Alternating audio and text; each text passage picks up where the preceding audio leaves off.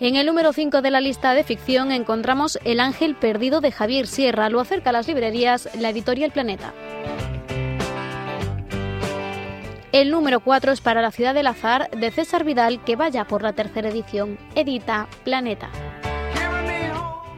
En la mitad de la tabla encontramos La tierra de las cuevas pintadas de Jean-Marie Well, editado por Maeva.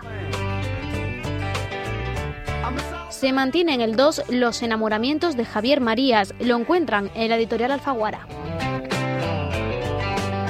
Y terminamos con el libro de ficción más vendido esta semana. El título es Si tú me dices ven, lo dejo todo, pero dime ven. Y es de Albert Espinosa, edita Grijalbo Mondadori.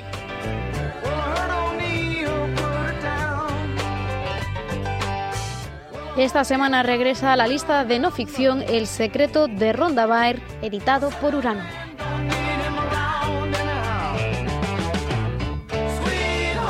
En el número 4 se queda El desmoronamiento de España, la salida de la crisis y la política de reformas de Alberto Recarte. Lo acerca a las librerías La Esfera de los Libros.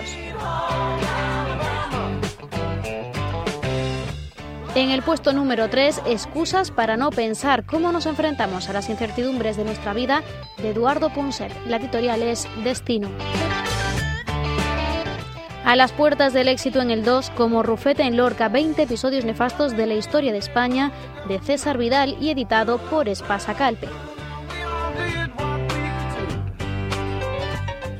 Y el número uno de no ficción, el más vendido, es esta semana de nuevo No consigo adelgazar, de Pierre Ducan. La editorial es Integral.